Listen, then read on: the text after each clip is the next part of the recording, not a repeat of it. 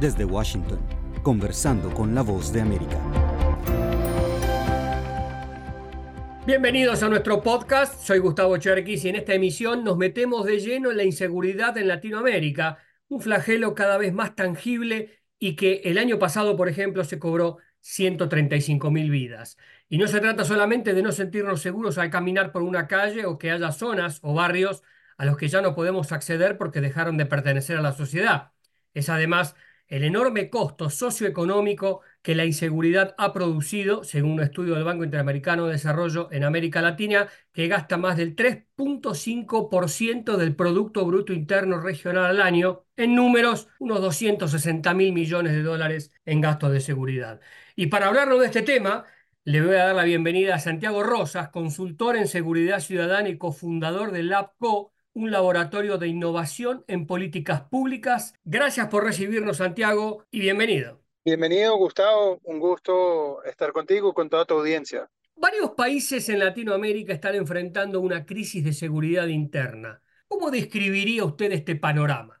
Bueno, lo primero es que las crisis de cada país en América Latina son muy distintas porque sus orígenes son muy distintos. Eh, creo que quizás uno de los casos más notables y más recientes es Ecuador, que pasó de tener una tasa de homicidios de las más bajas de la región hace 6, 7 años a tener una de las más altas este 2023 que acaba de cerrar. Y eso se debe, en el caso de Ecuador, por ejemplo, a un cambio en las dinámicas y en las rutas del narcotráfico y en la infiltración que ha tenido el crimen organizado eh, en la sociedad y en las distintas estructuras del Estado, lo que hace que sea un delito o, una situación criminal mucho más complicada de atender. Pero la situación en Ecuador, por ejemplo, es muy, distinta a la que puede tener Perú, donde el crimen organizado tiene una, una dinámica distinta eh, y donde, por ejemplo, vemos que a pesar de que tiene una tasa de homicidios de alrededor de 7 u 8 por cada 100.000 habitantes, un 80 o más de un 80% de la población se siente insegura. Eh, y aquí es porque el crimen está muy dinamitado de alguna manera o,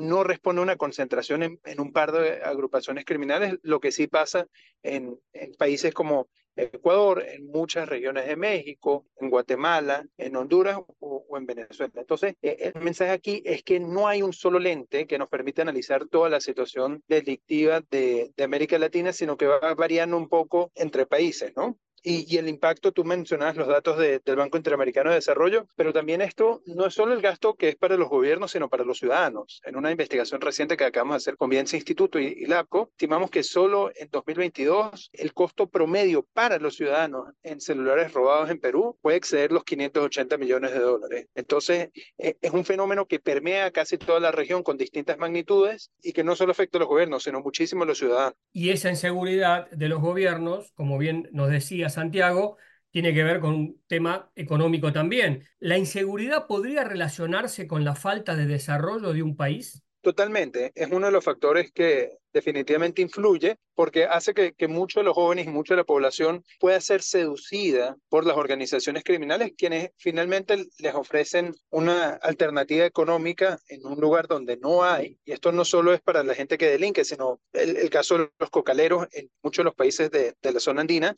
eh, sino que también les ofrecen un, un, sentido de pertenencia e identidad que muchas veces se genera por, por un estado muy débil o la ausencia de un estado débil y una sociedad que evidentemente está fraccionada pero evidentemente hay una relación importante entre las oportunidades y el desarrollo económico y la, y la inseguridad. Suelen ir de la mano e incluso tienen variaciones muy interesantes el, el progreso económico de los países y los tipos de delitos que van surgiendo dependiendo de, de, de la fase económica en la que están los países.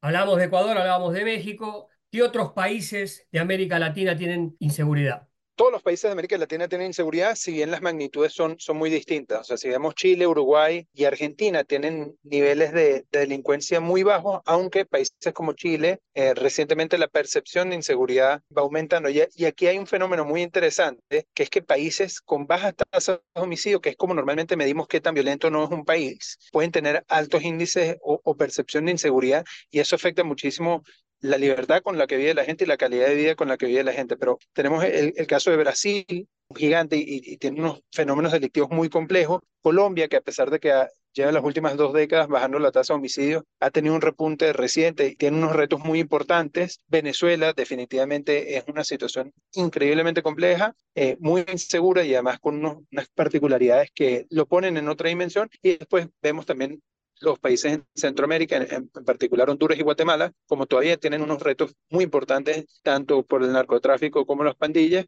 y como mencionábamos, México. Hay países que sí se sienten y, parecieran tener datos de mucha seguridad, como lo son, por ejemplo, Bolivia, lo cual no significa que la gente necesariamente no se siente insegura ahí. Digamos, un fenómeno que abarca toda la región con distintas intensidades. E incluso hay fenómenos muy interesantes donde, a pesar de que hay muchos homicidios, la gente no se siente tan insegura como en otros lugares donde hay pocos homicidios, pero la gente se siente muy insegura. ¿Les sorprende o es más o menos la inseguridad promedio que siempre se ha vivido en Latinoamérica históricamente.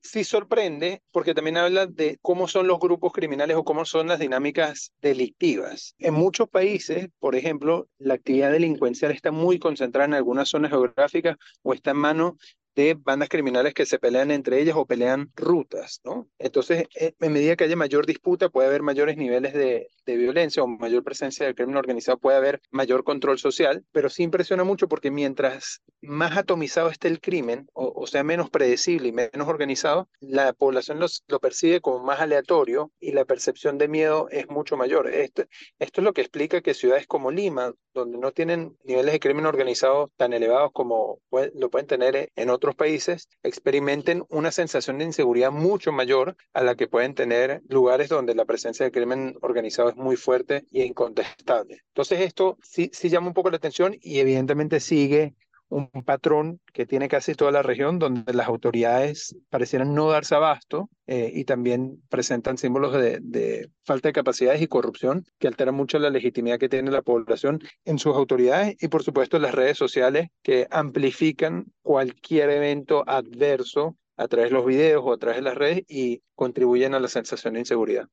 Dentro de las preguntas que tenía Santiago era Primero, obviamente, cuáles son los países con mayor inseguridad y me hizo un repaso de lo que pasa en cada país. Y la otra pregunta era, bueno, ¿cuáles son los más seguros? Ahora, me parece que tengo que reformular la pregunta. ¿Hay países seguros en Latinoamérica? Sí, pero también depende mucho de, qué hablamos por seguridad. Y aquí es un debate que, que da para mucho, eh, pero por ejemplo El Salvador tiene una tasa de homicidios ahorita en este momento muy baja, de manera reciente, pero países como Uruguay, por ejemplo, pueden ser considerados, o Chile o Argentina, pueden ser considerados muy seguros en términos de que no hay la amenaza a la vida, eh, que, que, es el delito de los homicidios, que es como medimos en general cuando queremos eh, comparar un país con otro. Pero sí, los países del Cono Sur suelen presentar mayores índices de seguridad, países como Costa Rica, que han tenido un aumento reciente, todavía, digamos, lo podemos considerar como seguro, pero todo, todo depende contra quién nos comparemos, ¿no? Y qué, es lo que este, y qué es lo que estemos comparando. Y una práctica muy común es que nos fijamos solo en los homicidios, pero los homicidios solo, a pesar de que son un indicador incontestable de violencia,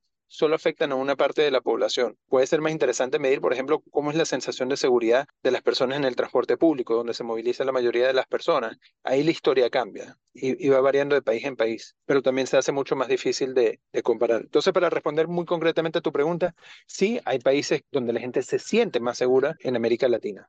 ¿Y cómo califica las acciones de los gobiernos de los países donde la inseguridad ha ganado terreno poniendo a la población en riesgo? Pues muy, muy complicado porque el, fenómeno es multicausal, muchas veces no hay continuidad de las políticas públicas entre un gobierno y otro y eso dificulta mucho eh, las capacidades que pueden tener principalmente las policías y las fiscalías. Em, eh, o, o, incluso los sistemas penitenciarios donde casi ningún gobierno le apuesta o le mete dinero serio, pero al final es donde hay el origen de muchos de muchos de los problemas, como recientemente quedó demostrado en Ecuador o como lo demuestra el poder desmesurado que ha tenido en Venezuela el tren de Aragua. Los gobiernos no quieren invertir en los sistemas penitenciarios o les cuesta mucho invertir en las policías y fiscalías y por eso también van teniendo los, los problemas que tienen. Eso no, no quiere decir que los gobiernos no hagan esfuerzos importantes. También en algunos países, sobre todo donde la presencia del narcotráfico es mucho más fuerte, también estamos hablando de niveles de sofisticación mucho más elevados. O sea, cuando estamos hablando de narco submarino, es un nivel de tecnología, por ejemplo, en el caso de, Colombia, Ecuador o, México, donde estamos hablando de una tecnología criminal muy sofisticada. ¿Y la tecnología es una herramienta para provocar inseguridad o, al mismo tiempo también lo es para luchar contra la inseguridad? Para ambos. Por ejemplo, hay, algo que se habla muy poco pero es qué tan sencillo no es para una víctima hacer una denuncia. Y algunos países sí han avanzado en términos tecnológicos con esto, eh, incluso en México, por ejemplo, unos estados o en Colombia donde se puede hacer una denuncia de manera virtual, pero muchas veces la gran mayoría de las personas no denuncian una gran cantidad de delitos por miedo por el tema de corrupción de las propias autoridades y también porque es muy costoso, es muy complicado tecnológicamente. La tecnología evidentemente es una gran herramienta para combatir el delito, pero también es utilizada para combatir el delito. Lo estamos viendo mucho en materia de extorsiones y estafas, donde se hackean WhatsApp, celulares, Facebook y em, empiezan a ocurrir las famosas extorsiones en el, en el modelo gota a gota, que es algo que es bastante común a casi toda la región. Pero en corto, la tecnología es una gran herramienta que puede utilizar el Estado y la sociedad para combatir el delito y para prevenir el delito, pero también es utilizada por los delincuentes, desde para clonar celulares hasta para hacer estafas o montar sistemas de vigilancia a, a víctimas. ¿Y la no denuncia o la falta de compromiso de gobiernos para luchar contra la inseguridad podría provocar resignación en la gente? Totalmente. Aquí estamos en América Latina, estamos en un proceso de desesperanza aprendida. Es decir, como la gente no suele creer en sus gobiernos o en la capacidad que tienen sus gobiernos para responder eh, de manera efectiva a los delitos, simplemente no denuncian. Y, y eso es un ciclo destructivo o, o, no virtuoso, antivirtuoso si se quiere, porque el hecho de no denunciar los delitos le da menos información a las autoridades sobre las cuales actuar, por lo cual tiene una capacidad menor y refuerza la percepción de que el gobierno no resuelve y por eso no denuncio. Eh, no hay ningún país que haya resuelto exitosamente sus problemas de seguridad o por lo menos calmado, donde la sociedad no trabaje de la mano con, con sus autoridades. ¿Qué anticipa en la lucha contra la inseguridad en Latinoamérica para los próximos años?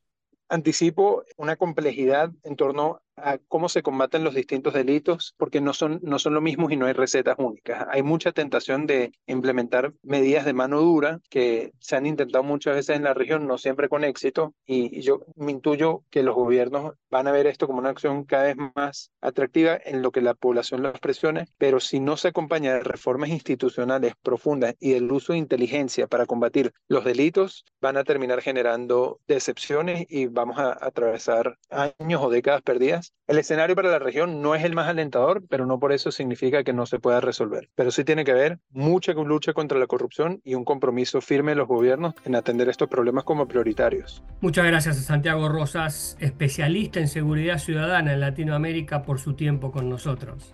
Muchas gracias a ti, Gustavo. Y a ustedes, gracias de nuevo por acompañarnos en este episodio de nuestro podcast Conversando con la Voz de América. No olviden que cada día de lunes a viernes podrán encontrar contenido actualizado en nuestro perfil de YouTube y en la página web vozdeamerica.com. Los esperamos.